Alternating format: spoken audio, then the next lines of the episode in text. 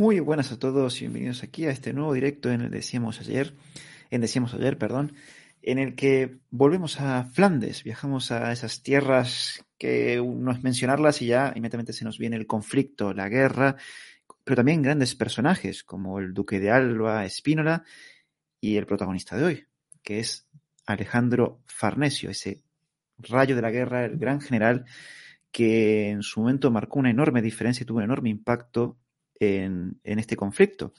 Y para ello cuento con un invitado de auténtico lujo, como es Alex, Alex Claramunt Soto, director de Despertaferro Historia Moderna, graduado en periodismo y doctor en medios de comunicación y cultura por la Universidad Autónoma de Barcelona y autor eh, de Rucra y la pérdida de Rosellón y también el libro que nos trae aquí, eh, Farnesio, la ocasión perdida de los tercios, que aquí lo tenéis, es esto de aquí. ¿Qué tal Alex? ¿Cómo estás? Muy bien, buenas tardes. Pues encantado, encantado de, colaborar, eh, de tener esta charla esta tarde. Sí, porque vamos, eh, invito a todo el mundo a leer el libro porque está bastante bien. Alex consigue dibujarnos un poco la situación y el impacto que tuvo Farnesio y, y bueno, cómo se vio sometido a enormes presiones también por Felipe II, porque no olvidemos que en esta época eh, tiene lugar la empresa de Inglaterra y además la intervención en Francia. Todo, y mientras tanto, Farnesio tenía que hacer frente a los herejes. Pero yo creo que, Alex, vamos a empezar desde el principio.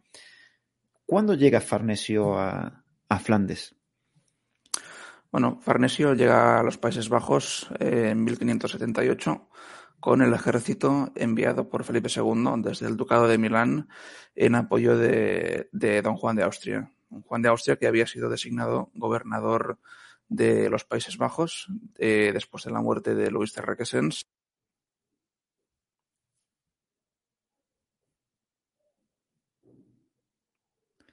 Yo no sé si sigo yo solo. Uy, lo hemos perdido a Alex. A ver si recuperamos la, la conexión. Mientras tanto, bueno, ahí está. Ahí volvió. Ah, perdona, que parece que ha habido algún pequeño corte. Eh, bueno, aquí estoy de vuelta pues decía eso, ¿no? Eh, Alejandro Farnesio eh, se suma a ese ejército enviado desde el milanesado en apoyo de, Juan de Austria. Juan de Austria que en ese momento eh, estaba prácticamente asediado en la ciudad de Namur, en el sur de los Países Bajos, por el ejército de los Estados Generales.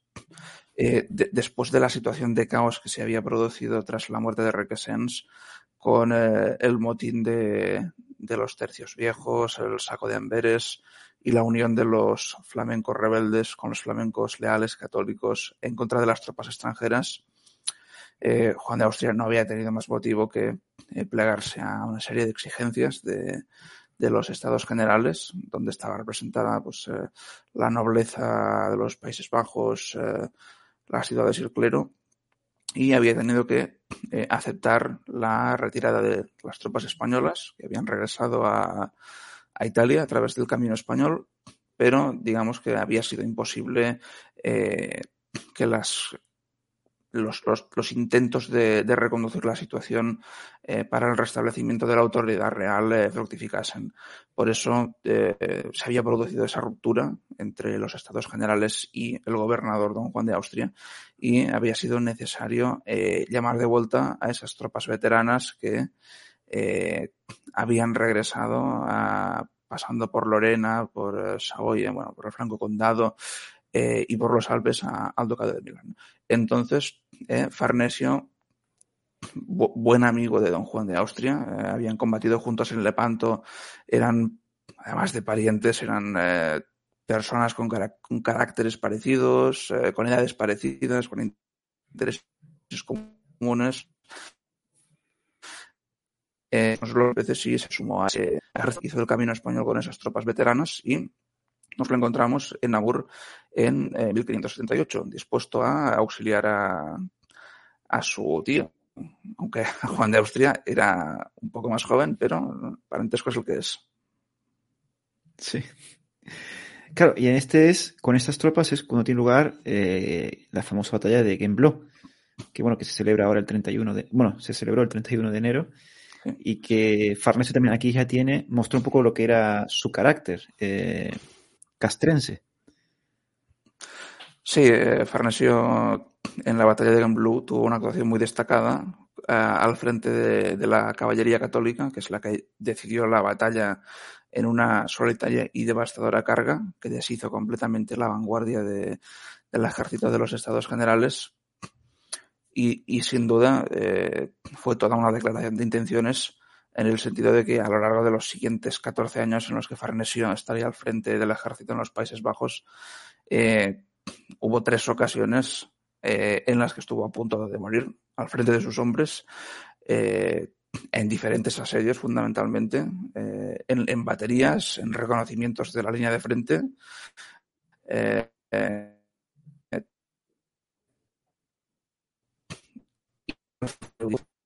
lo que acaba llevando a la tumba. Entonces, eh, hay otros hombres, eh, sin duda se caracteriza por, estar siempre en primera línea.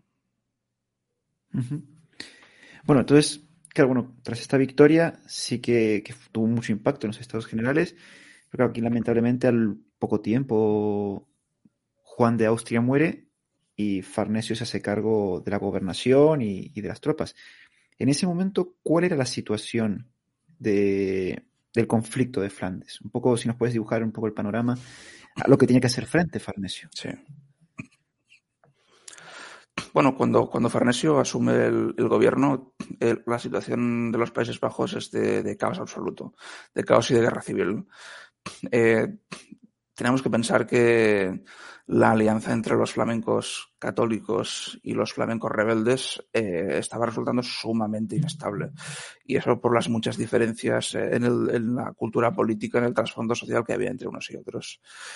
Eh, en ese momento, cuando Farnesio asume el mando, todavía había una suerte de, de pretendida unidad de los estados generales con sede en Bruselas pero en la práctica eh, había muchas divisiones que rápidamente aflorarían a, raíz de la, de la, victoria de los católicos en la batalla de Gembloux.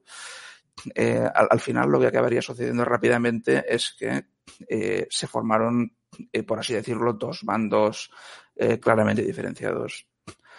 Por un lado, en el sur, en las provincias del sur, mm, emergieron los malcontentos, los malcontenten o malcontents, que vendrían a ser todos aquellos nobles católicos de las regiones de, habla francesa, balones, que eh, temían tanto el, tanto el radicalismo, tanto el radicalismo político de, de algunas ciudades y algunos círculos del norte, eh, como la influencia de las tropas extranjeras y fundamentalmente españolas pero que al final, eh, a la hora de elegir entre lo que ellos percibían como dos males, acabarían decantándose por volver a volver a una férrea lealtad a Felipe II y eh, volver a colaborar con las tropas españolas.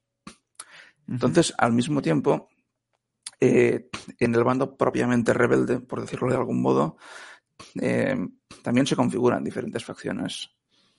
Es decir, Guillermo de Orange el estatuto de las eh, provincias de Holanda, Zelanda y Utrecht.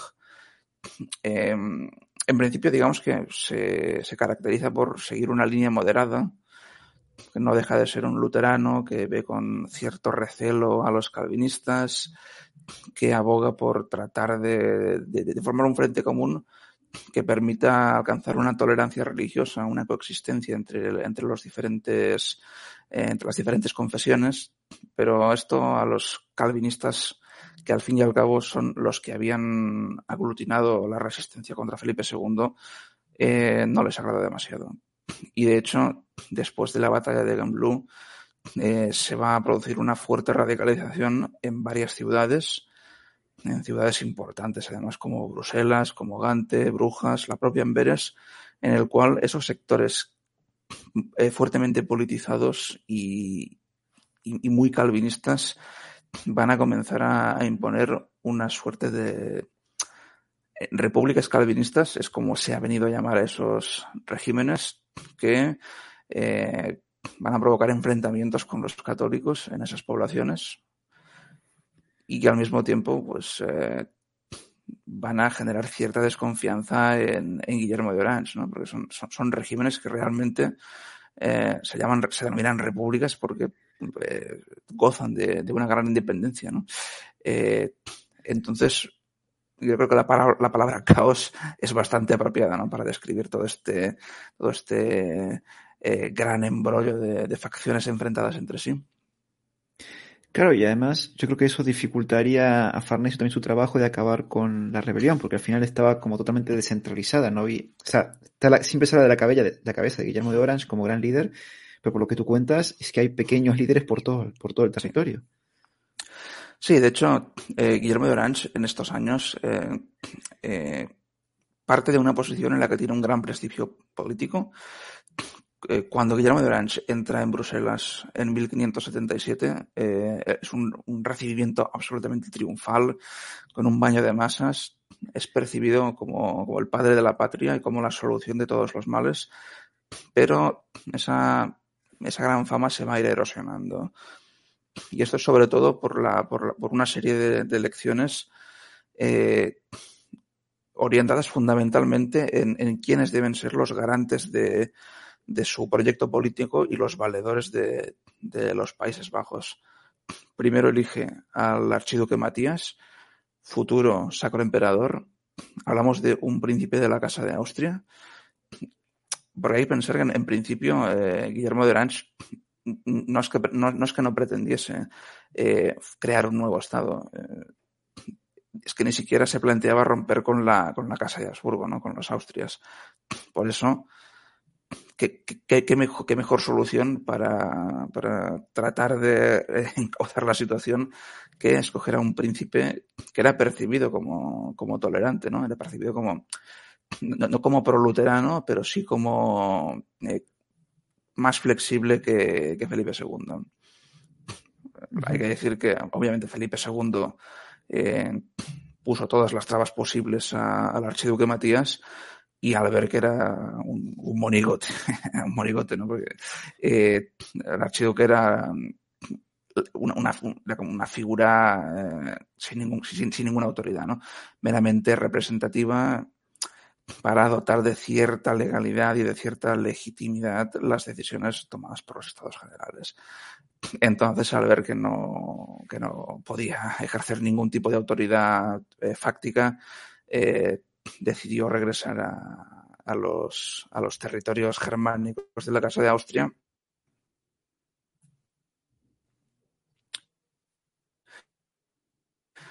Y se había de buscar nuevo, un nuevo personaje en el que poder apoyarse. ¿no? Y este fue eh, el duque de Alençon, eh, el duque François de Alençon, que era hermano menor del rey de Francia, de Enrique III, y al que ya en 1580 eh, presentó como protector de los Países Bajos y en 1581, con la famosísima acta de abjuración, cuando rompe con Felipe II, cuando se produce esa, esa, eh, mm, declaración de independencia, ¿no? por decirlo de algún modo, esa declaración de independencia, el eh, soberano de los Países Bajos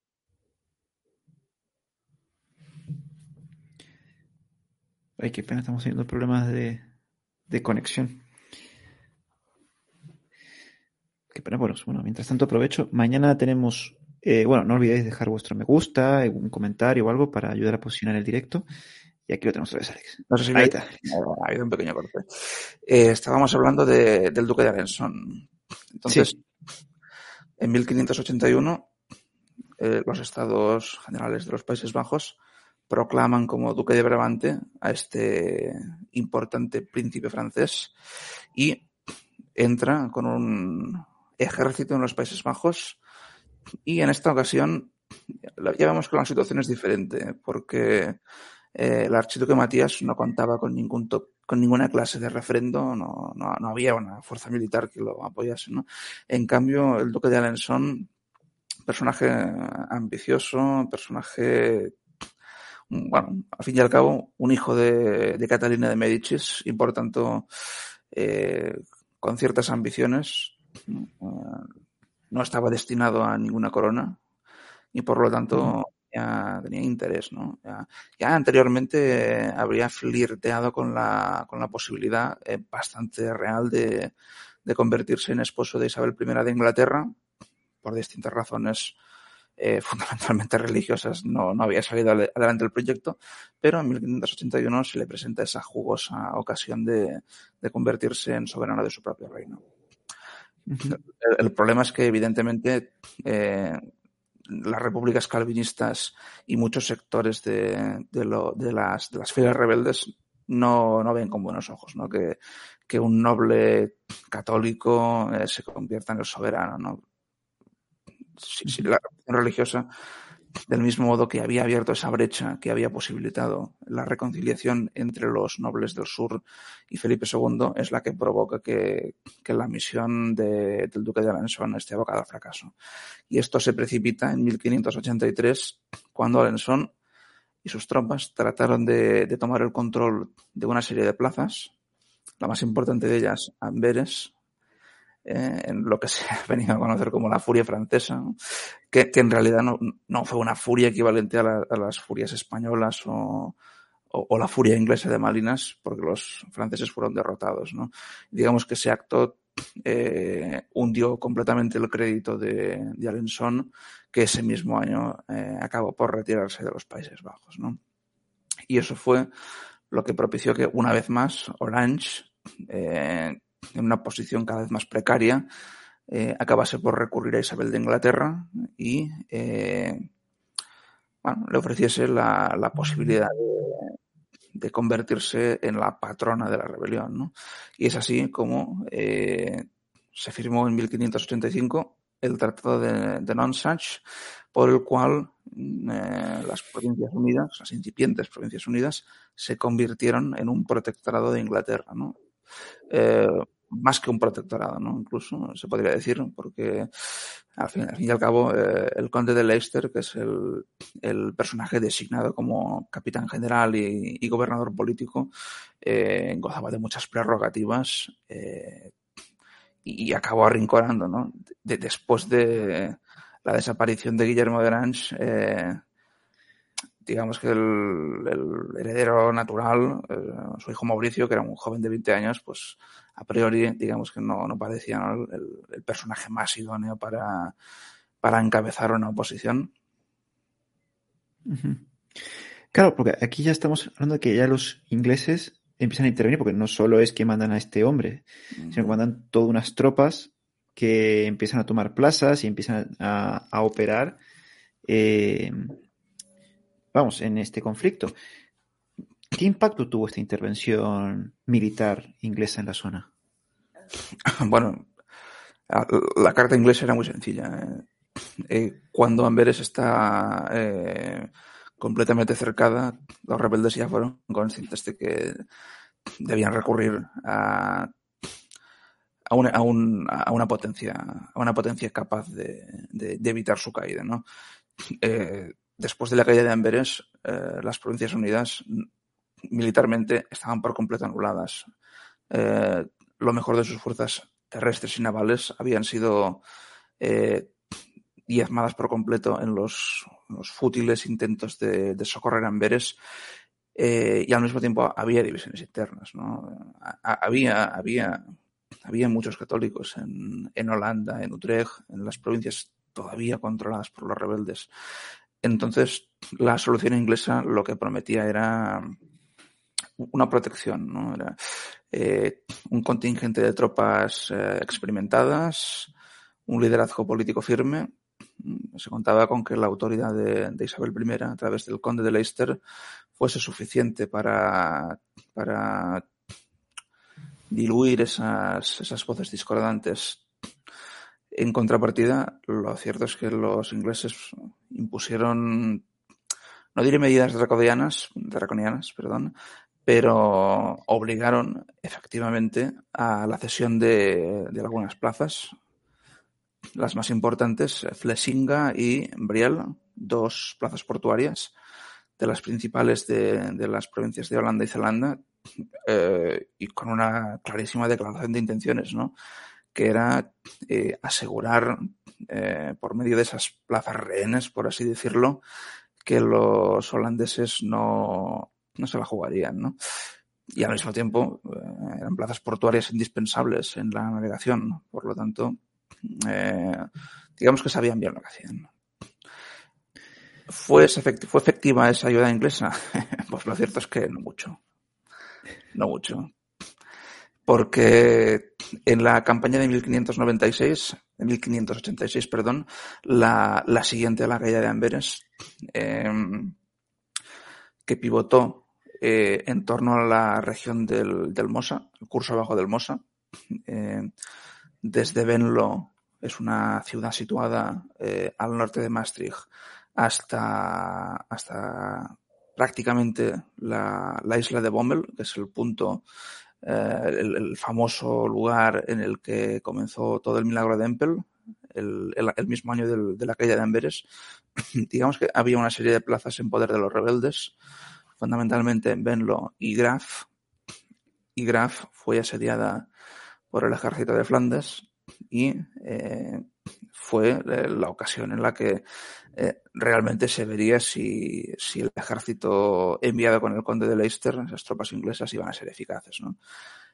Y lo cierto es que en principio eh, las cosas comenzaron bien para los ingleses porque, eh, bueno, en primer lugar, digamos que el, mando del ejército de Flandes fue ineficiente eh, por la elección del mando. ¿no? El, el, el, hombre al que Farnesio encomendó la, la tarea de cercar Graf, el conde de Mansfeld, cometió una serie de errores que propiciaron que los, que los ingleses y los holandeses pudiesen ir introduciendo socorro en la, en la fortaleza. Eh, y no solo eso, sino que además eh, algunos de los algunas de las decisiones de, de, Mansfield fueron desastrosas. Por ejemplo, envió al capitán Corbera con su compañía a alojarse en una abadía situada en, eh, en la población de, de Betterswirt, al norte de Venlo, y esas tropas quedaron ahí completamente a merced de los enemigos, eh, sin ningún tipo de socorro. Por lo cual, eh, uno de los oficiales rebeldes más experimentados, el coronel Martin Schenck, con 600 hombres, atacó a esas tropas y después de una agónica lucha, eh, una lucha, digamos que esos, esos 100 hombres eh, acabaron parapetados en la abadía y los rebeldes acabaron prendiendo fuego al edificio para obligarlos a salir a campo abierto y a combatir. Y de los 100 eh, murieron 93 o 94 y los, y los supervivientes eh, fueron capturados, pues prácticamente sacados entre los muertos, eh, después de haber logrado eliminar a, a, unos 250 300, o 300 rebeldes, que, que eso da fe de la, de la, fero, de, de la ferocidad ¿no? de la lucha, ¿no? Sí, sí, sí. Pero eh, volviendo, volviendo al tema del, del desempeño inglés, eh, hubo un episodio clave que dio muchas esperanzas a los rebeldes de por fin eh, poder quebrar esa, esa, fortaleza del ejército de Flandes, ¿no? Y fue la batalla del dique de Battenburg. Durante uno de los intentos rebeldes de, de socorrer Graf, eh, hubo una, una, lucha muy enconada por una posición clave, que era uno de los diques a lo largo del río Mosa. Y digo clave porque eh, el terreno, lógicamente, eh, los rebeldes lo habían inundado con finalidades defensivas. ¿no? Algo muy habitual en la guerra de Flandes era para dificultar la excavación de trincheras de asedio por el ejército atacante, eh, abrir esclusas y practicar brechas en los diques para convertir los alrededores de las ciudades y plazas fuertes eh, en lagos o pantanos. Y en este, fue el caso. ¿no? Entonces el dique, de, el dique de Battenburg era una posición clave a través de la cual los rebeldes podrían introducir ese, ese anhelado socorro de provisiones y tropas en Graf. Estamos hablando de un espacio eh, extremadamente angosto, ¿no? Quizá unos 15, entre 15 y 25 metros, dependiendo del punto. Y ahí hubo una batalla muy, muy encarnizada entre las tropas inglesas y las tropas españolas, de tercios viejos además, el tercio viejo de Lombardía, eh, tercio de Bobadilla, bueno, unidades fogueadas, ¿no? Y ahí cuenta, cuenta un hombre que sirvió en la batalla, uno de los grandes cronistas de esa época, el, el, en ese momento era cabo de escuadra, pero posteriormente sería capitán, Alonso Vázquez, y cuenta que eh, era, tal el, deseo de, las tropas españolas de, alcanzar la gloria que se lanzaron al ataque de, un atrincheramiento que los rebeldes habían construido en el dique que acometieron de forma desordenada, eh, bueno, con algunas sin orden, digamos, acometieron sin orden y acabaron siendo rechazados. Al final, la lucha se, se limitó eh, no una batalla campal en sí, porque como decía, el espacio era muy angosto, pero sí que hubo una serie de avances y retrocesos y de pugnas por, trincheras y demás. Y al final los españoles acabaron retirándose y los ingleses pues lo, celebraron como cabe suponer, ¿no? Y el, propio, el propio Vázquez dice que era la, primera vez en la que eh, los ingleses y los holandeses osaban medirse pica contra pica, ¿no? Eh, cuerpo a cuerpo, contra, contra infantería española. como digo, eso fue, fue un espejismo, ¿no? Porque sin estar asegurada la plaza, el, el conde de Leicester regresó a, digamos que fue haciendo una gira triunfal por las principales ciudades rebeldes, por, Utrecht, por Ámsterdam, por La. En todas ellas era recibida por, por, multitudes enfervorecidas. Los gremios construyeron las típicas arcadas de, de triunfo se celebró banquetes en los que nombró caballeros, hubo representaciones teatrales y mientras tanto pues, el asedio seguía su curso y en esta ocasión dirigido en persona por Farnesio que decidió tomar las riendas del cerco pues eh, la plaza finalmente tuvo que capitular. hubo una serie de, asaltos eh, extremadamente violentos contra la posición clave, que era un, un, gran rebellín bien fortificado, que aunque no pudo ser tomado, pues digamos que eh, los defensores tuvieron tal cantidad de bajas en la lucha que, fueron conscientes de que si no se rendían, eh, la plaza iba a ser tomada por asalto y serían pasados a cuchillo, como era, como era lo perceptivo en los asaltos. Eh, si la plaza no se rendía, podía ser eh, saqueada con total libertad y sus defensores quedaban a merced de, la, de la, compasión que les otorgasen los, los vencedores. Y, digamos que esta caída de, Graf, eh, desde el punto de vista estratégico, fue muy beneficiosa, naturalmente, para el ejército de Flandes. Como decía, Graf eh, está en el curso del Mosa y si nos fijamos en un mapa vemos que hay tres ciudades clave estratégicas en esa zona. Graf en el Mosa, Nimega en el Rin y Arnhem, eh, bueno, Nimega y Arnhem, y Arnhem en dos ramales del Rin. El Rin se bifurca eh, poco antes de entrar en los Países Bajos y sus diferentes ramales pues van desembocando o bien en el, en el o bien en el, en el Mar del Norte, ¿no? Entonces son tres plazas fuertes cuyo control permitía a, las tropas desplazarse eh, a, través de, a través de buenos puentes del sur al norte de los Países Bajos. Entonces, en ese momento, Nimega estaba eh, en poder de la corona española pero Arnhem, y Graf eran rebeldes.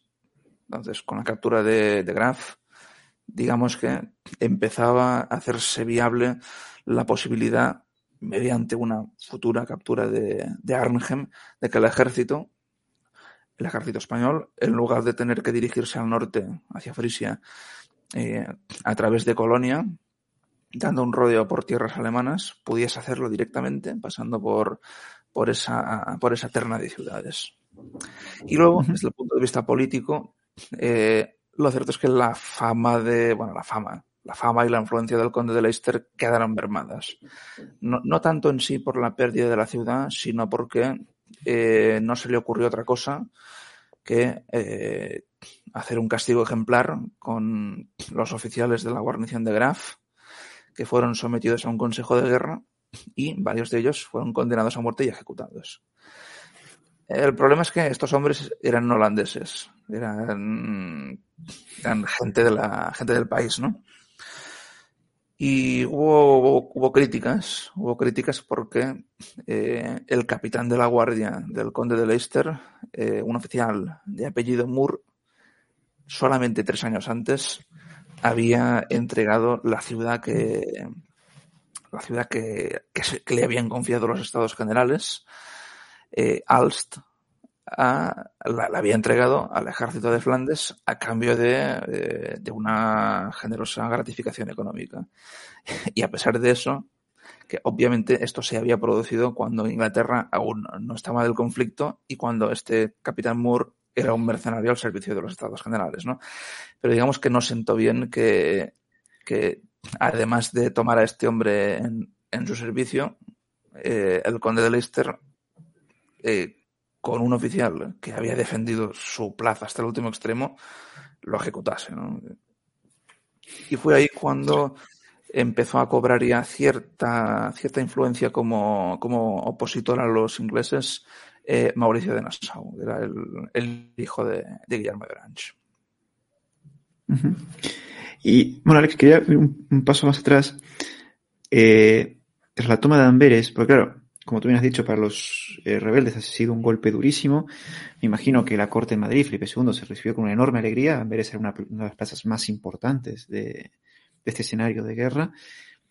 Pero, ¿cuál fue, tras la toma de Amberes, la, impresión de Farnesio de la situación de sus tropas? ¿Se veía con fuerza? ¿No? ¿Cómo él eh, miró, vio esta situación? Bueno, después de la toma de Amberes, eh, obviamente mm, Farnesio tenía muchos motivos para estar eufórico, porque estamos hablando de, la, de, una de las mayores ciudades de Europa y de la más rica en ese momento, eh, que había caído después de, un cerco largo, pero no excesivamente costoso. Es más, eh, quizá los avances más espectaculares de la, de la corona española en la guerra de Flandes se producen en, en el bienio 1584-85, en el que caen eh, en poder de, de, las tropas de Farnesio Gante, Brujas, Bruselas, Marinas y la propia Amberes. En, en, en, dos años eh, conquista las grandes ciudades comerciales y centros políticos de los Países Bajos, ¿no? en, el Ducado de Brabante y el Condado de Flandes. Eh, ante esto, obviamente, eh, so, eh, solo cabía adoptar dos estrategias. Una era continuar la ofensiva militar y la otra era emprender paralelamente pues, contactos diplomáticos con los rebeldes para que estos pues, empezasen a empezasen a, ver que quizá les resultaba más eh, aconsejable tratar de buscar una solución política al asunto. ¿no? Digamos que eh, una opción no excluía a la otra. De hecho, eh, fue muy frecuente en la guerra de Flandes que en paralelo a las negociaciones políticas se produjesen campañas. En la, hubo en 1579 unas negociaciones en Colonia durante las cuales el ejército de Farnesio asedió y tomó Maastricht. Aquí hay que entender que los triunfos militares son lo que refrendaban las posiciones de, de unos o de otros, ¿no? Y la voluntad de, del que estaba contra las cuerdas en ese momento aceptar condiciones más o menos draconianas. Entonces, por eso Farnesio después de ese, ese intento de, de penetrar eh, en Holanda a través de la isla de Ommel eh, a finales de 1585, que como sabemos no fructificó, optó por eh, dirigir su atención hacia esas plazas del Mosa, eh, Graf, Benlo, que tomó en 1586. Y fue entonces cuando eh, se produjo la primera de esas intervenciones eh, forzadas por las circunstancias fuera de la región, ¿no? que en este caso fue en la Guerra Civil de Colonia. El arzobispado de Colonia, Principado Arzobispado, era un, territorio, eh, un estado eclesiástico del Sacro Imperio, en el cual, eh, unos años antes, el arzobispo, un señor llamado Gebhard Targes von Waldburg, eh, había decidido convertirse al luteranismo y casarse pues, con una monja, ¿no? Para más INRI. Eh, naturalmente, el capítulo cardenalicio había reaccionado de forma contundente y había escogido como obispo a, un, noble del sur de los, del, del, Sacro Imperio, Ernesto de Baviera, lo que dio origen a una guerra civil entre, entre ambos contendientes. Y digamos que no dejaba de ser un conflicto que por razones estratégicas sí que era de interés para, la corona española. Y esto obviamente es porque el, electorado de Colonia discurría íntegramente por, el, por las orillas del Rin. Y controlar el Rin, por supuesto, eh, era de, un interés estratégico capital, ¿no? incluso en el tramo anterior a, la entrada por las en las en las eh, en los Países Bajos. Digamos que en 1586, después de haber tomado Graf, Farnesio asedió y tomó Venlo también y se dirigió con su ejército hacia una ciudad, eh, la ciudad de Neus, que eh, procedió a sitiar y eh, donde su ejército, digamos que tras el perceptivo cañoneo y apertura de batería, pasó al asalto y saqueó y destruyó por completo la ciudad. ¿no? Después, eh, conseguido este triunfo, inició el bloqueo de Reinberg. Reinberg es una plaza fuerte eh, de la que hay una curiosa anécdota y es que con el paso de los años fue conocido como fue conocida como la puta de la guerra porque cambió de manos tantas veces que, era comparada con una prostituta, ¿no? Y esto es por su importancia estratégica. Porque es una plaza que está situada mucho más al norte que Colonia, también a orillas del Rin, y que permite, eh, o que permitía más bien, eh, cruzar el Rin y por tanto pasar de, de los Países Bajos hacia Alemania y desde Alemania hacia el, norte de los, de los Países Bajos, ¿no? Hacia las regiones de, del Bajo Woldres, de Abrixel, Drente y, Frisia. Entonces, digamos que Farnesio inició el asedio, pero eh, en lugar de proceder con todo el vigor eh, contra la plaza, como le hubiese gustado, eh, dejó una, una, fuerza de bloqueo y siguió hacia el norte, siguió avanzando, porque en paralelo para distraer sus esfuerzos, el conde de Leicester había empezado el asedio de Zutphen. Zutphen, otra ciudad importantísima, a orillas del río Ixel, eh, vital por el siguiente motivo. Y es que, en realidad, en los, en los, en los Países Bajos, en ese momento, había dos guerras o dos frentes, ¿no? ¿no? eran un solo frente, eran dos frentes. El principal, que era el de Alejandro Farnesio, el del sur, el que había pasado por la conquista de Maastricht, por el posterior avance hacia la costa de Flandes con la toma de Dunkerque, luego ese avance, eh, la, formación de una cuña eh, con la toma de Eindhoven, de Lier, eh, el avance hacia Udenart y luego la, conquista de Flandes y Brabante, ¿no? Y luego estaba el frente de Frisia, en el cual Farnesio, en 1580, eh, envió como gobernador al coronel Francisco Verdugo. Y, Verdugo, ahí, como estaba fácticamente aislado de, Farnesio, pues digamos que eh, combatía pues, casi a sus expensas, ¿no? Eh, con una autonomía absoluta.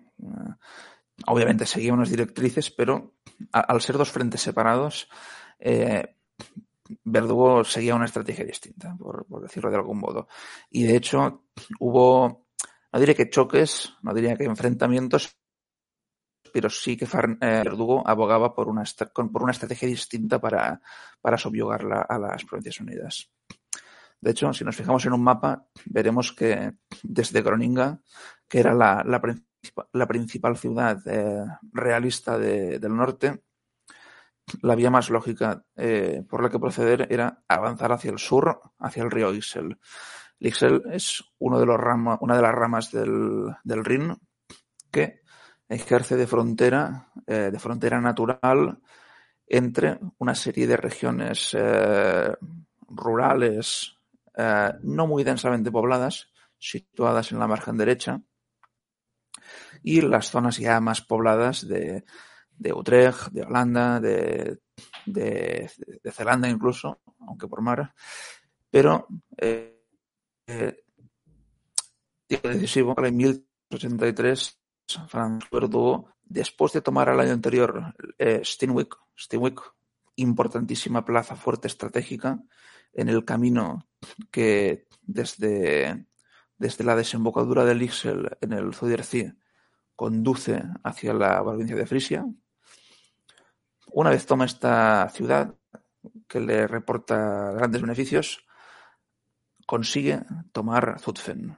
Zutphen es una cabeza de puente sobre el río Ixel, desde la cual las tropas de Verdugo pueden lanzar incursiones de saqueo hacia, hacia literalmente hasta las puertas de Utrecht e imponer contribuciones de guerra. Las contribuciones de guerra son básicamente eh, una suerte de impuesto forzoso que pagan los pueblos que no pueden defenderse para evitar ser destruidos. Entonces, eh, siempre Verdugo va, a propugnar eh, llevar la guerra al corazón de las provincias rebeldes, no desde, desde el río Mosa, es decir, no desde la isla de Bommel y desde Bolduque, sino desde Zutphen sobre el Ixel. Y para ello pues, va a insistir en repetidas ocasiones a, Farnesio en la importancia de conquistar Arnhem eh, y en la necesidad de enlazar. ¿no? Como, como, decía antes, la toma de Graf permitía enlazar el, el Brabante español con Nimega, pero faltaba Arnhem, ¿no? Y por eso Verdugo siempre, siempre enfatizó la necesidad de tomar esa, esa ciudad. Y por eso, en 1576, eh, el conde de Leicester tomó la decisión lógica, por otra parte, de tratar de eliminar esa cabeza de puente española en Zutphen para poner fin a las correrías. Y fue esa la ocasión, la única ocasión eh, realmente en la que Farnesio intervino en persona en ese frente septentrional de Frisia que, eh, decíamos. Además, fue la única ocasión también en la que eh, el ejército de Leicester se vio directamente las caras con el de Farnesio. Es una operación interesante, el socorro de Zutphen, porque, bueno, hay una serie de personajes involucrados de por medio. Uno es eh, Philip Sidney, por ejemplo, un famoso poeta inglés que, que de hecho resulta mortalmente herido en, en la batalla por introducir el, el socorro en Zutphen. Pero eh, vuelvo al cronista Alonso Vázquez, que cuenta que el, el, combate que se produjo entre las tropas de Farnesio, que escoltaban el convoy de suministros para Zutphen, y las tropas inglesas que al mando del conde de Essex atacaron ese convoy, eh, a pesar de ser una batalla pequeñita, eh, fue, fue, tan intensa que, que lo habitual, o sea, que los, que los soldados españoles, años después en las tabernas y en los campamentos, pues todavía no contaban la historia de, de, la, de la escaramuza de Zutphen. Al final, eh, el convoy se abre paso, entra en la ciudad sitiada y los ingleses y los, los rebeldes holandeses tienen que retirarse, ¿no?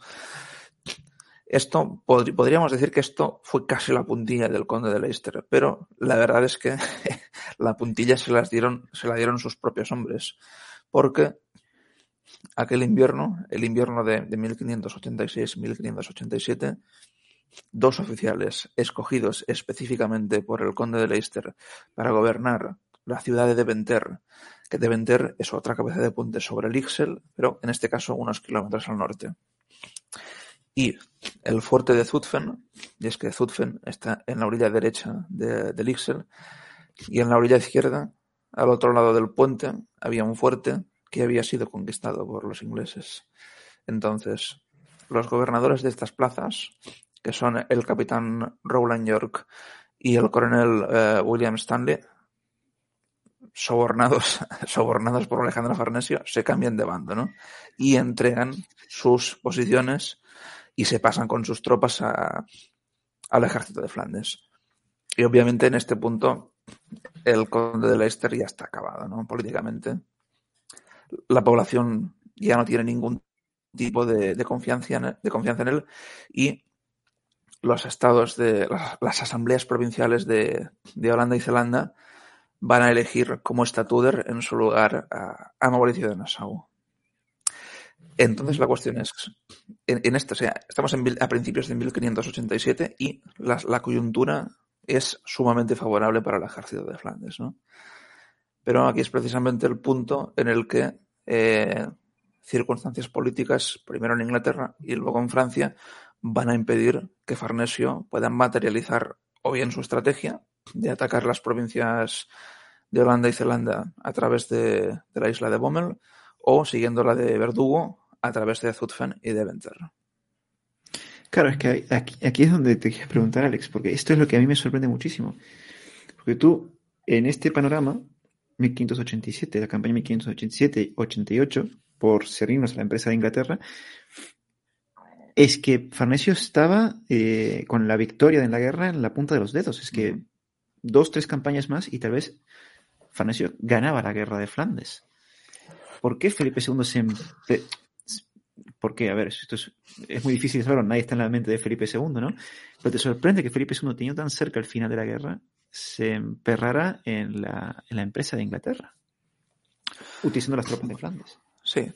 Bueno, eh, aquí hay que tener en cuenta dos factores. El primero es que la, empresa de Inglaterra no, no, surge de la noche a la mañana, ¿no?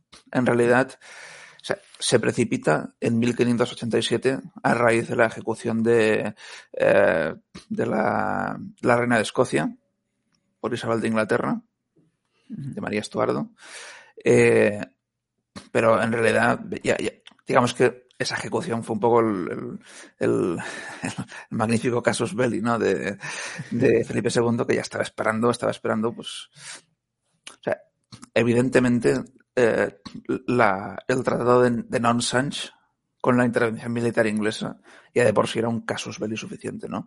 Pero, pero para convencer a, a los reinos católicos de que eh, Isabel I era un peligro que había que erradicar, eh, necesitaba un, casus belli más, más directo, ¿no? Y, la ejecución de María Estuardo, pues, eh, precipitó los acontecimientos. Pero en realidad la, empresa de Inglaterra en sí empezó a cobrar forma en 1582-83. Y de hecho, el, el, primero en proponerla fue Álvaro de Bazán, que después de la, después de la batalla de San Miguel, de la isla de San Miguel, en las Islas Azores. Mm, primera batalla oceánica de la historia eh, y una contundente victoria española sobre la flota francesa del almirante Strozzi. Eh, pues Bazán decidió proponer a, Felipe II una empresa de Inglaterra, ¿no? Como he sabido, España e Inglaterra eh, pasaban por unas relaciones mm, prácticamente de, preguerra desde hacía ya pues, más de una década, ¿no? Eh, 1588, como es bien sabido, eh, Francis Drake y John Hawkins habían realizado correrías por la América Española. Al año siguiente, eh, Isabel de Inglaterra había ordenado detener eh, cinco barcos enviados desde España con, con, caudales para el ejército de Flandes y en ese momento ya prácticamente había estado a punto de estallar un conflicto, ¿no? Y ya entonces eh, se habían realizado planes para algún tipo de operación militar contra Inglaterra. O bien contra Inglaterra o un desembarco en Irlanda, en Escocia, eh, en, las Islas Británicas, ¿no? Alguna forma de, de, de, o atacar directamente eh, el núcleo de fuerzas de Inglaterra o bien de fomentar rebeliones en las regiones donde pues, estas eran más posibles, ¿no? Irlanda, el norte de Inglaterra, Escocia. Entonces, eh, Felipe II em, ya empezó a, trazar sus propios planes, ¿no? De hecho, en 1583, Felipe II pidió a Alejandro Farnesio que realizase un informe detallando las defensas costeras del sur de Inglaterra, ¿no? con pistas a, una posible operación. Al mismo tiempo eh, contactó con otros, con otros militares y políticos. Eh, por ejemplo, con uno de los maestres de campo más veteranos, que era Juan del Águila. Juan del Águila, sin ir más lejos, eh, le dijo a Felipe II que para sofocar la rebelión en Flandes era preciso antes acabar con Inglaterra. Y esto lo decía porque, en su opinión, eh, Inglaterra era como la cabeza, ¿no? Eh, y los ojos, los ojos o un poco como eh, vendrían a ser los puertos, los puertos rebeldes, porque en ese momento, digamos que la corona española pues, no tenía ¿no? efectivos navales en el Mar del Norte y tenía pocos puertos. Y por eso no había una forma de impedir que llegasen socorros ingleses a, a los Países Bajos. ¿Era esto determinante? Pues, en mi opinión, eh, el apoyo que Inglaterra pudiese prestar con tropas a, los rebeldes mm, no era determinante. ¿no? Y hemos visto que ni en Graf ni en Zutphen los ingleses eh, pudieron impedir que, las fuerzas españolas se alzasen con el triunfo. Sea como fuere, el caso es que Felipe II estaba decidido a hacer la, la inglesa de Inglaterra. Farnesio no quería. Pero el rey era Felipe II. Y eh, Felipe II eh, no se saca una, una, operación militar de la chistera, ¿no? sino que la prepara adecuadamente, con los recursos adecuados, con los hombres que consideraban mejor dotados para la, para la operación. Y Farnesio, naturalmente, tuvo que aceptarla, tuvo que colaborar de la, de la forma que se le ordenó. Digamos que Álvaro de Bazán propuso un plan en el cual eh, el ejército iría embarcado desde la península ibérica y no precisaría de hacer una escala eh, en los Países Bajos españoles, ¿no? En los puertos de Dunkerque, de, Ostende, bueno, de Ostende no porque no había sido tomada, no había sido tomada aún, ¿no? Pero Dunkerque, eh, Brujas, etcétera, ¿no? En cambio, Farnesio preveía una operación relámpago en la cual eh, en, menos de, en menos de un día, en un día, básicamente, 30.000 hombres embarcados en, en, pequeñas naves ribereñas pudiesen cruzar eh, desde los puertos flamencos hasta la costa del condado de Kent, la zona situada entre Dover y el cabo Margate, y pudiesen marchar sobre Londres, ¿no? En cuestión de tres, cuatro días, haber tomado la, la capital de Inglaterra. A Felipe II esto le pareció demasiado arriesgado, probablemente con razón, porque realizar una travesía eh, sin buques de escolta eh, era una cosa muy, muy arriesgada. Y entonces optó por fusionar ambos planes en uno. Enviar una potente escuadra desde España y al mismo tiempo embarcar al ejército en los puertos flamencos y eh, realizar la travesía, el cruce del Canal de la Mancha con esa escolta, ¿no? El problema fueron los tiempos, evidentemente. Em, en primer lugar, si leemos a, los cronistas de la época, al propio Alonso Vázquez, que a pesar de ser muy, muy, muy pues eh, no dejó de señalar las deficiencias de la preparación de, de esa escuadrilla, o, todavía más Carlos Coloma, ¿no? que cuenta, cuenta directamente que es que había barcos de los que de los que ordenó construir Farnesio que, ni siquiera estaban calafateados, ¿no? Que no tenían los castillos de proa, que, literalmente dice que no se había subido un carpintero o un calafate a esos barcos, ¿no? Eh, claro, entonces, evidentemente, si ya partimos de esta base, casi, casi era intrascendente, ¿no? Que, que, la Armada enviada desde España con Medina Sidonia eh, no, pudiese enlazar ¿no? con, esa escuadra, pues es que no, es que no estaba preparada. y Farnesio sabía que hubiese sido un suicidio, ¿no? Embarcar esos hombres y, tratar de, cruzar el Canal de la Mancha. Por eso, al final, tenemos una, un error serio, ¿no? Un error serio de, de, concepción de planificación de, la empresa. Claro, yo imagino que mientras Farnesio estaba planificando y desviando recursos para la empresa de Inglaterra, claro, los, los rebeldes pudieron tomar la iniciativa y lanzar una ofensiva, ¿no? Bueno, en 1588 todavía no estaban los rebeldes. Los rebeldes holandeses todavía no estaban en condiciones de, pasar a la ofensiva. De hecho, en 1588, a pesar de que es decir, en 1587 las operaciones de Farnesio en los Países Bajos eh, se, están 100% condicionadas por la, por la necesidad de, de, tomar un puerto que pueda albergar la flota, ¿no?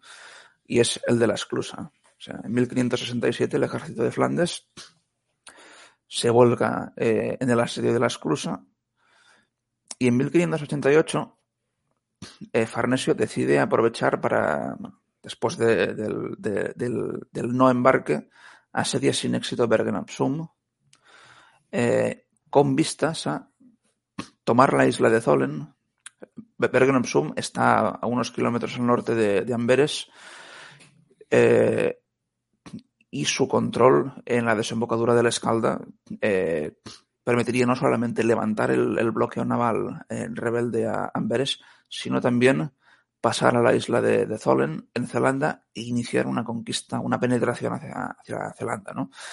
Digamos que el asedio no prospera, eh, porque se, se, inicia muy tarde en la estación, porque hay pocos medios navales, pero a pesar de todo, eh, en esa campaña de 1588 es el ejército de Flandes el que avanza, ¿no? Porque toma Bachtendonk eh, en, en, en Weldres y entonces, pues, a pesar de que son pocos avances, son, avances eh, católicos, ¿no? Claro, me imagino que para esos avances habrá utilizado las fuerzas que estaban destinadas para la empresa de Inglaterra, ¿no? Es decir, bueno, ya que tengo estos hombres, vamos a, a, producir un avance. Entonces, eso ya nos pone en la campaña de 1589 y nos acercamos a esa intervención francesa. En 1589, claro, pues decimos, los rebeldes estaban retrocediendo, seguían retrocediendo. ¿Por qué en 1589 Farnesio no puede dar ese golpe final? ¿Qué bueno, en el 89, digamos que mm, la campaña del 89 empieza bien, de hecho. Empieza bien porque, por un lado, eh, se toma el castillo de Buff, cerca de Bergen op Zoom, y sobre todo eh, se produce un motín de tropas eh, inglesas y, holandesas en la ciudad de Gertruidenberg, ciudad de importancia estratégica muy considerable, puesto que se encuentra a orillas del estuario de Biesbos. Es decir, el, Mosa y el Val, que es uno de los ramales del Rin, cuando eh, se acercan al Mar del Norte, forman un estuario, el Biesbos, y en, en una orilla está Dordrecht, una de las ciudades comerciales holandesas más importantes, y al sur de esta está Gertruidenberg.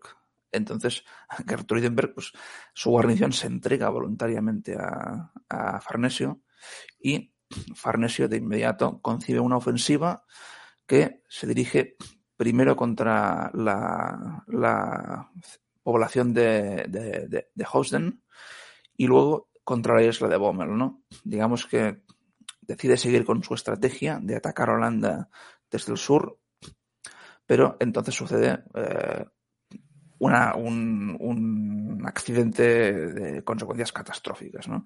que es que el tercio viejo de Lombardía, en cuanto eh, sus hombres son informados de que van a dirigirse a Bommel, eh, isla de infausto recuerdo por lo, por lo ocurrido eh, cuatro años antes, con el milagro de Empel, los hombres se amotinan. Se amotinan no solamente porque no quieren ir a Bommel, sino porque, eh, digamos que atraviesan por una situación económica pésima. Y sí, eh, eh, en buena medida es por, por, por, retrasos en las pagas. Pero, eh, pero, no, pero no únicamente. Y esto lo cuenta muy bien Alonso Vázquez, ¿no? Cuenta que a, a ese, a ese tercio, eh, unos meses antes, eh, le había hecho la competencia eh, mientras estaba acantonado eh, otro tercio. ¿no? Digamos que hubo una, una, especie de competición entre los soldados por ver quién, quién gastaba más dinero en, en ropajes suntuosos, en, en, cortejar a las mujeres flamencas, ¿no? en, en organizar festividades fastuosas. Cuenta, por ejemplo, que se bueno, intentaron organizar unas corridas de toros con bueyes que obviamente no salieron bien, pero construyeron, construyeron castillos, eh, grandes castillos de cartón muy decorados para, para simular asedios. Se, compraron vestimentas eh, extravagantes de, de, de, moros y de, y de turcos, ¿no? Para, para simular que eran, que eran como los malos. Y, y el caso es que um, al, al, final, al final de, ese alojamiento, eh, el dinero que tenían las tropas para, para, pagar la comida, porque en campaña eh, el, soldado debía comprar la comida a los vivanderos que iban con el ejército, ¿no? Pues esos soldados estaban sin banca, ¿no? estaban sin blanca, más bien dicho. Entonces se amotinaron, se amotinaron. Además, el hombre que estaba al frente de ese ejército era el conde de Mansfeld, que también había estado al frente del ejército eh, en el sitio de Graf y en la empresa de, Bommel de 1585 eh, y no les generaba ninguna confianza. Además, era un, era, era, bueno, era, un, era un, era alemán de los Países Bajos, ¿no? Era de la parte de, Lux, de la parte eh, germanófona de Luxemburgo. Entonces, como es bien sabido, soldados españoles liderados por, por extranjeros eh, siempre cabía, ¿no? Algún tipo de, de, de rebeldía y fue ese motín lo que impidió que, que la campaña siguiese adelante. Más Farnesio digamos que no gozaba de buena salud, ¿no? sufría de gota. Y eso también tuvo, tuvo su impacto, ¿no? Al no poder estar al frente de sus hombres, eh, la, el, el, motín eh, al final pudo, pudo resolverse, pero digamos que, que la, la, semilla de la, de la desobediencia estaba ya plantada. Claro, bueno, eso te quería preguntar por el, cómo impactó eh, desde el punto de vista militar las, eh, los problemas de salud de Farnesio. Pero, pero, pero, bueno, al mismo tiempo, ya te lo uno, porque aquí ya se mencionan sus problemas de, de, disciplina, que me imagino que, bueno, empezaron en esta campaña en 1589, pero que, vamos, se habrán extendido a la siguiente campaña también. Esta indisciplina, porque, bueno, como ya he dicho, que se retrasan las pagas, me imagino que las condiciones de vida en esta zona no eran las, era un hotel de cinco estrellas, por decirlo eh, de alguna forma.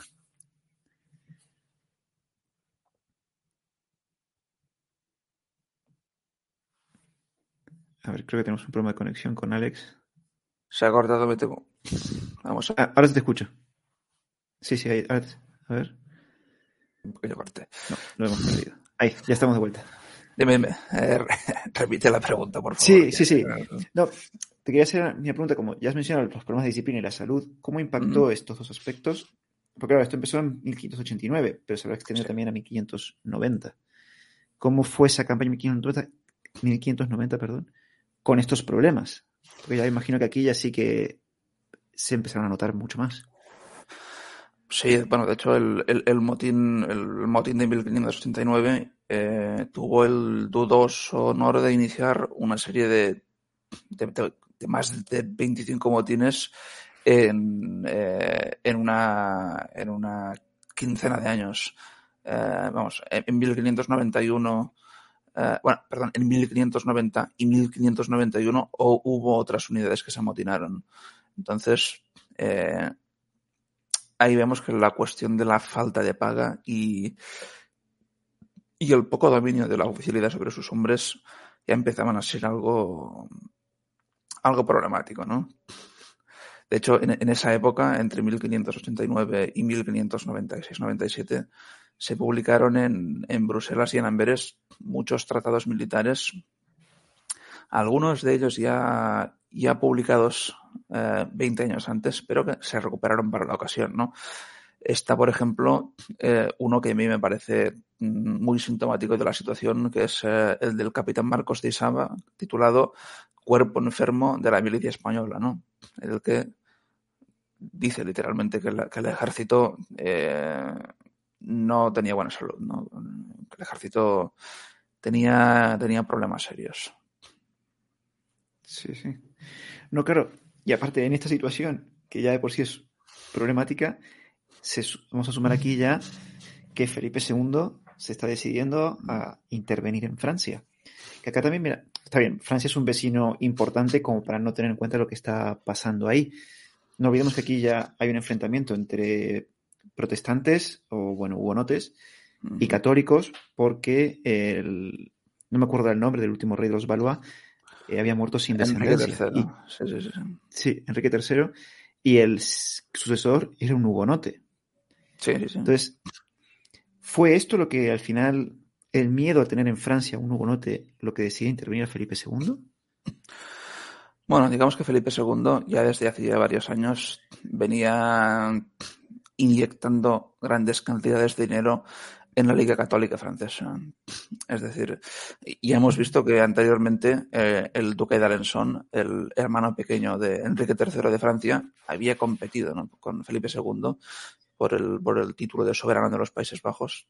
Entonces, si en el pasado eh, Felipe II había llegado a colaborar directamente con la corona francesa, llega un punto en el que ve que, que no puede fiarse de los Valois y que debe fomentar ¿no? una disidencia interna. Y por eso es por lo que a partir de 1564 va, va a enfocarse muy seriamente a, a, a crear un partido católico fuerte en Francia que le permitan no ya enfrentarse a los hugonotes, sino también neutralizar la corona. La situación se, se va de madre, digamos, eh, con la guerra de los tres Enriques, Enrique III, eh, Enrique de Navarra y Enrique de Guisa. Eh, se va de madre concretamente cuando eh, solo queda uno de los tres Enriques, porque a Enrique de Guisa lo ordena neutralizar Enrique III y a su vez Enrique III cae víctima de, de un regicidio. Entonces, con Enrique de Navarra, con el camino despejado para convertirse en rey, es cuando Felipe II decide, decide intervenir militarmente en Francia. Esto sucede en 1589, momento en el que eh, Farnesio envía un contingente de tropas al mando del conde de Egmont, el hijo, el hijo del famoso conde de Egmont, eh, ejecutado en 1568, uh -huh. eh, que después había acabado eh, aliándose, bueno, aliándose, volviendo, volviendo a la obediencia de la corona francesa, perdón, de la corona española, digamos que es el designado por Farnesio para, para, dirigir, para dirigir ese socorro. Sin embargo, hay un acontecimiento clave que es eh, en 1590, la batalla de Uh -huh. eh, digamos que sin el duque de Guisa, duque de Guisa era un, político uh, muy, muy intrigante y al mismo tiempo eh, un hombre con, ciertas capacidades militares, ¿no? Pero eh, sin su liderazgo, la Liga Católica sufre una derrota devastadora en Ivry y eso propicia que en el norte de Francia las fuerzas de la Liga se veían obligadas a, adoptar una postura completamente defensiva eh, y fundamentalmente en París y en Rouen, en una de las ciudades principales de Normandía. Entonces Felipe II decide intervenir, pero decide intervenir ordenando al ejército de Flandes que, que se movilice no para una campaña contra los rebeldes holandeses, sino entrando en fuerza eh, en Francia. Y, uh, si no recuerdo mal, es, es, Carlos Coloma que dice que, que los, los, príncipes europeos eh, se sorprendían de ver cómo Felipe II dejaba eh, desprotegidas las fronteras de los Países Bajos eh, para intervenir en Francia, ¿no? que, que, era una cosa que, que no podían comprender. Pero, pero, tiene una explicación. Y es que ah. eh, est estamos en un momento, estamos en un momento en el que, digamos que Felipe II eh, de, quiere controlar hasta el más mínimo detalle de, de, de los aspectos de gobierno. Por ese motivo, eh, en 1588 crea el Consejo de Flandes y envía a los Países Bajos a, un hombre, Esteban de Ibarra, para someter a escrutinio la, actividad de Farnesio. ¿no? Pero es que al mismo tiempo, eh, en París está Bernardino de Mendoza, eh, antiguo embajador en Londres, que había sido expulsado de Inglaterra por Isabel I por intrigante. Eh, Bernardino de Mendoza, pues, va urgiendo, ¿no? También, y con razón, a Felipe II para que intervenga. Y luego está un personaje siniestro, que es a, a Juan, Juan de, Juan de Moreo, Juan de Moreo, que era el, el agente de Felipe II en, en, la Liga Francesa, digamos, el, el, el encargado de, de, de, hacer de, de emisario de Felipe II, que era un personaje en mitad francés, de hecho, su padre era francés y tenía un perfecto, podía pasar por, por francés.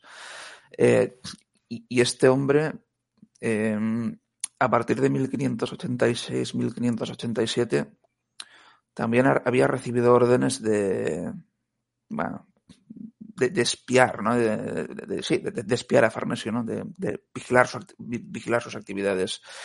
Eh, y había estado escrito, eh, había estado escribiendo informes muy desfavorables sobre Farnesio, ¿no? Pues acusándolo de, haber saboteado la empresa de Inglaterra, de, de, desobedecer las órdenes del rey, de, diferir todo lo posible la entrada en Francia. Y eso es lo que, por un lado, los escritos de, de, More, de no recuerdo ahora si es Moreto o Moreo, Juan de Moreo, eh, los escritos este, de este, señor y de Bernardino de Mendoza pues, van, a, van a urgir a, Felipe II a, intervenir en Francia.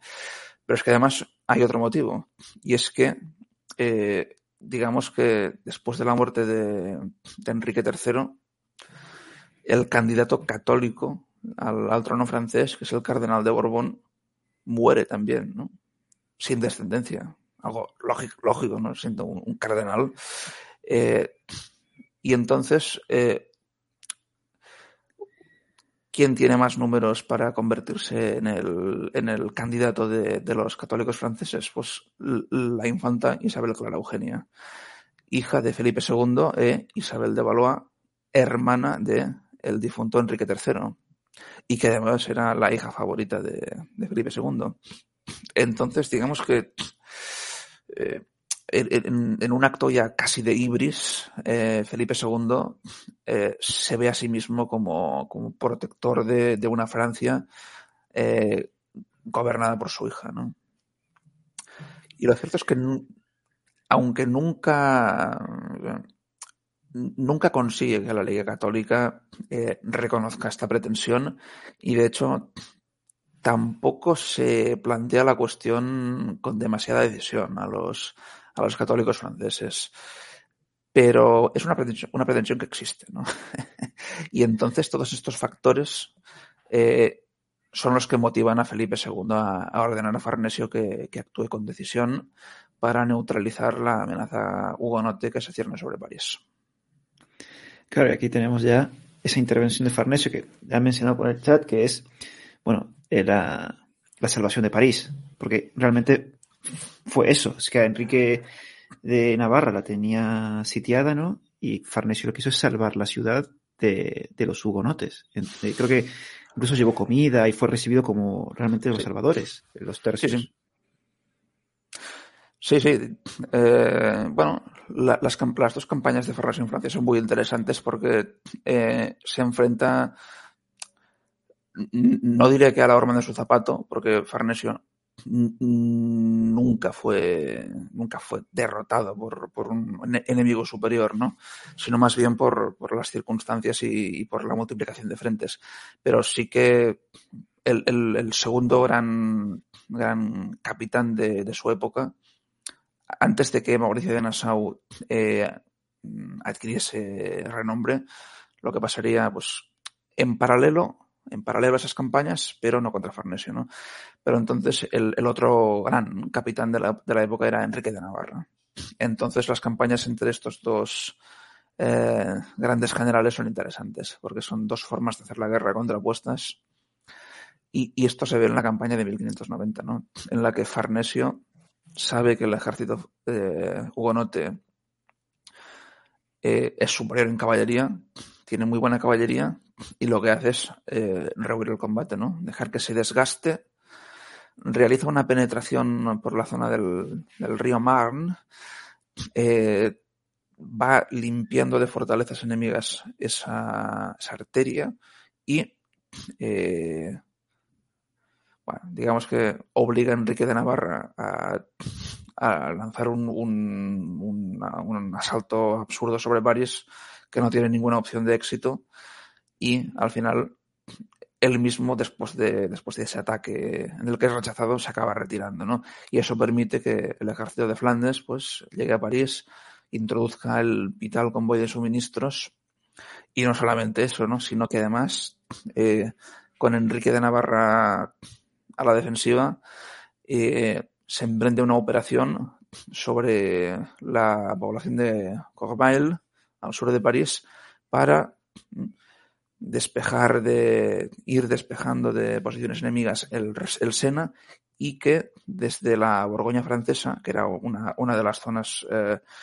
donde tenía una presencia importante la, la Liga Católica, se pudiese enviar suministros a París.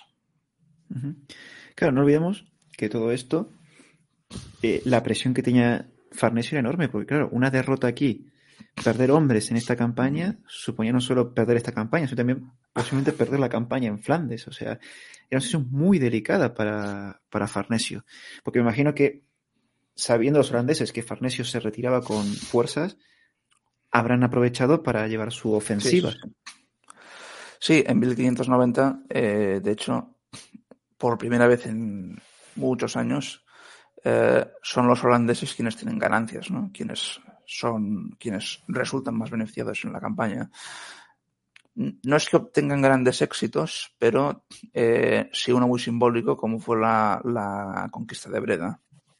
Breda, de hecho, era una baronía eh, hereditaria de la casa de, de Orange-Nassau y además la capturaron por medio de un ardid que fue introducir 40 hombres en una barcaza de turba dentro de la ciudad durante la, durante y, luego estos durante la noche salieron tomaron una puerta la abrieron y permitieron que entrasen eh, tropas que estaban ocultas fuera no y esto fue un éxito mmm, bueno simbólico pero al mismo tiempo para el ejército de Flandes eh, puso de manifiesto carencias no ya hemos hablado antes de, de Marcos de, de Saba de los motines y demás pero eh, hubo una investigación y la investigación reveló, por ejemplo, que la guarnición no tenía realmente los efectivos que había sobre el papel.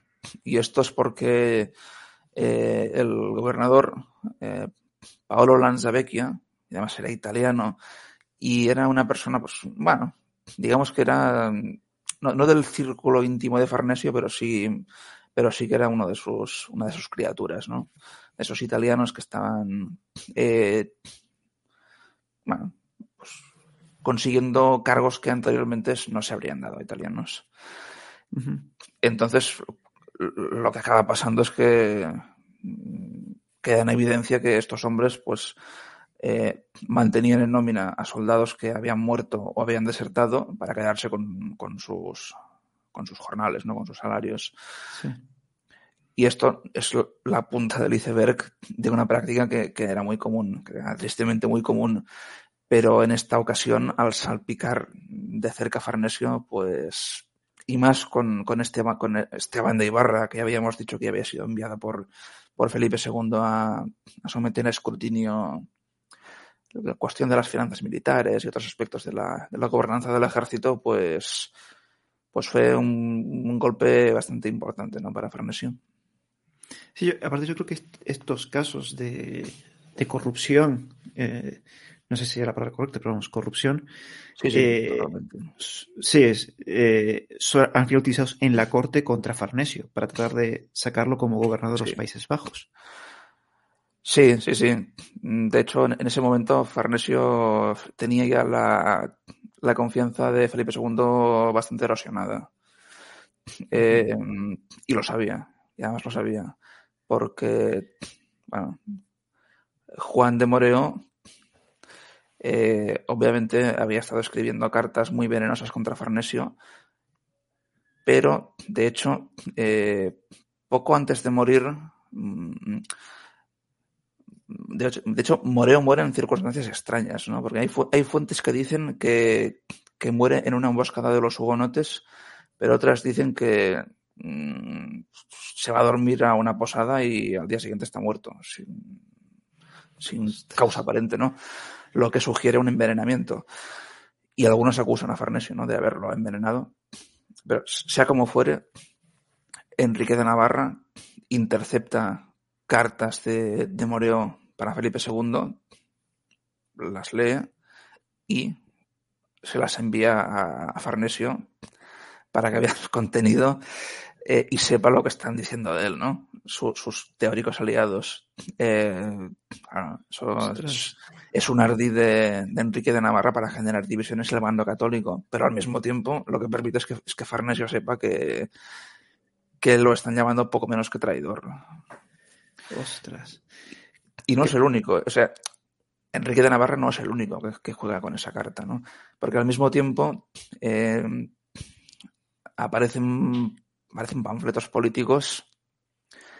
Eh, bueno, corren noticias, ¿no? Avisos, más que avisos, corren, sí, corren, corren pasquines manuscritos por ahí, por diferentes ciudades europeas, eh, en los que se, se dice que, que, Isabel I ha ofrecido la mano de, de Arabella, Arabella Estuardo, que era en ese momento la, la teórica heredera a la corona inglesa, en el caso de que Isabel I no tuviese descendencia, decían esos pasquines que había ofrecido eh, en matrimonio a esta, a esta muchacha nada menos que a Ranuccio, ¿no? al, al hijo y heredero de, de Alejandro Farnesio.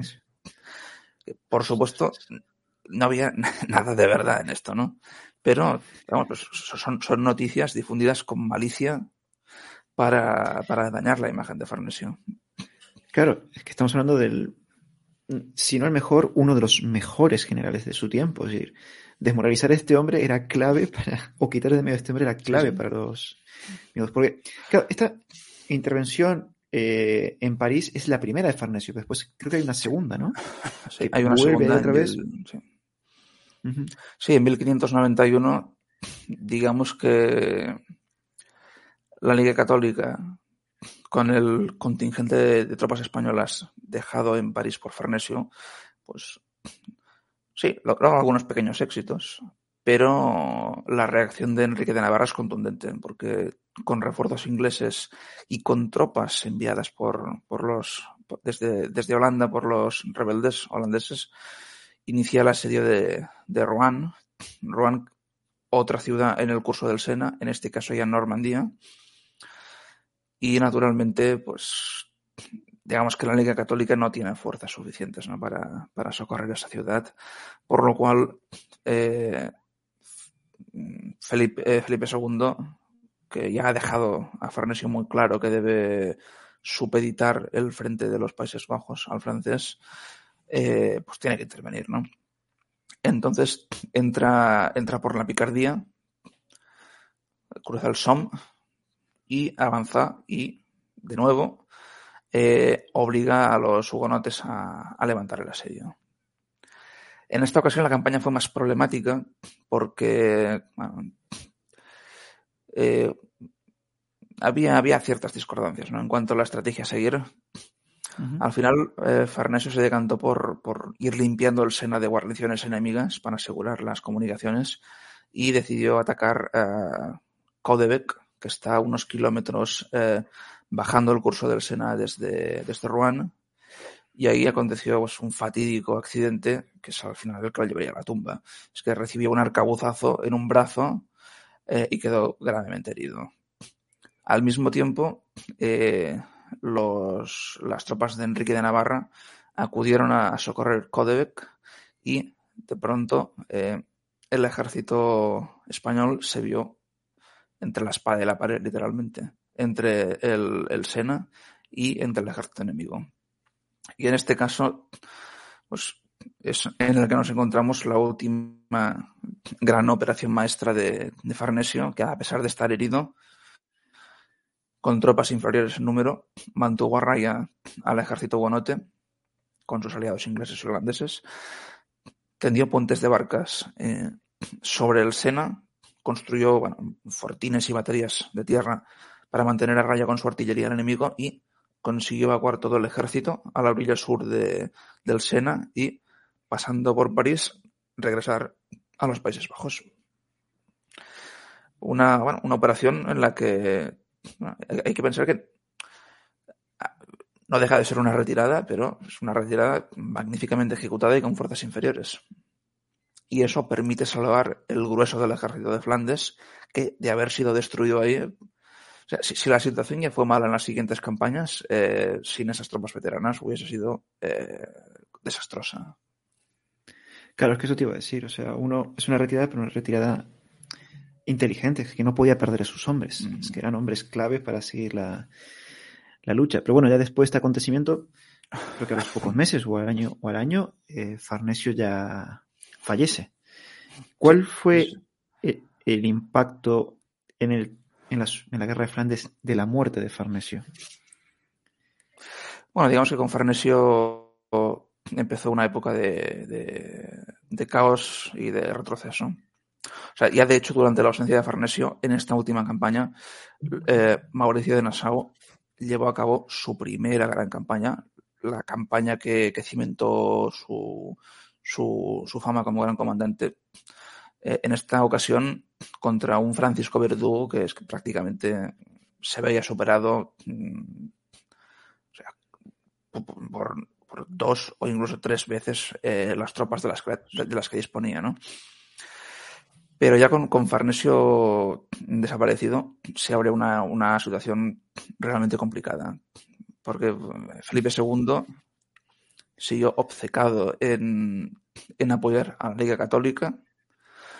En esta ocasión, además, eh, en, una, en un contexto en el que eh, Enrique IV, por el célebre dicho de París bien vale una misa, se convierte al catolicismo y, con eso pues deja la, la, a, la, Liga Católica como algo ya casi residual. Pero a pesar de todo, en 1593, 1594, 95, 96 y 97, eh, el frente principal de guerra eh, para el ejército de Flandes va a ser el norte de Francia. ¿no? Y eso va a posibilitar que eh, para 1594 todos los territorios de la, de la corona al norte de, del Mosa y el Rin se hayan perdido, ¿no?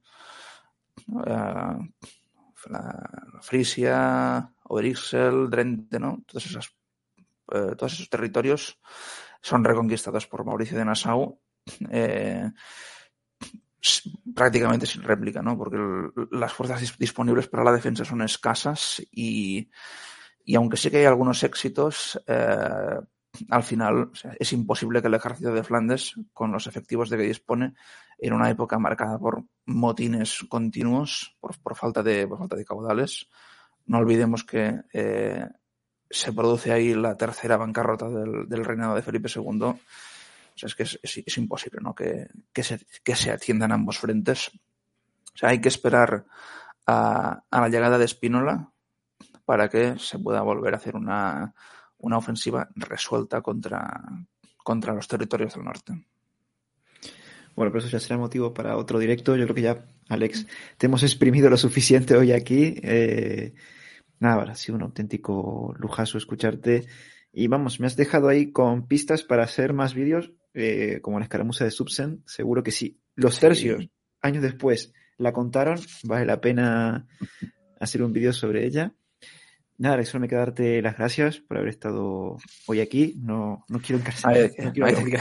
ha, sido, ha sido un auténtico placer, de verdad. Pues nada, muchísimas gracias Alex. A la gente del chat, muchísimas gracias por habernos acompañado hoy y nos vemos en el próximo directo. Hasta la próxima.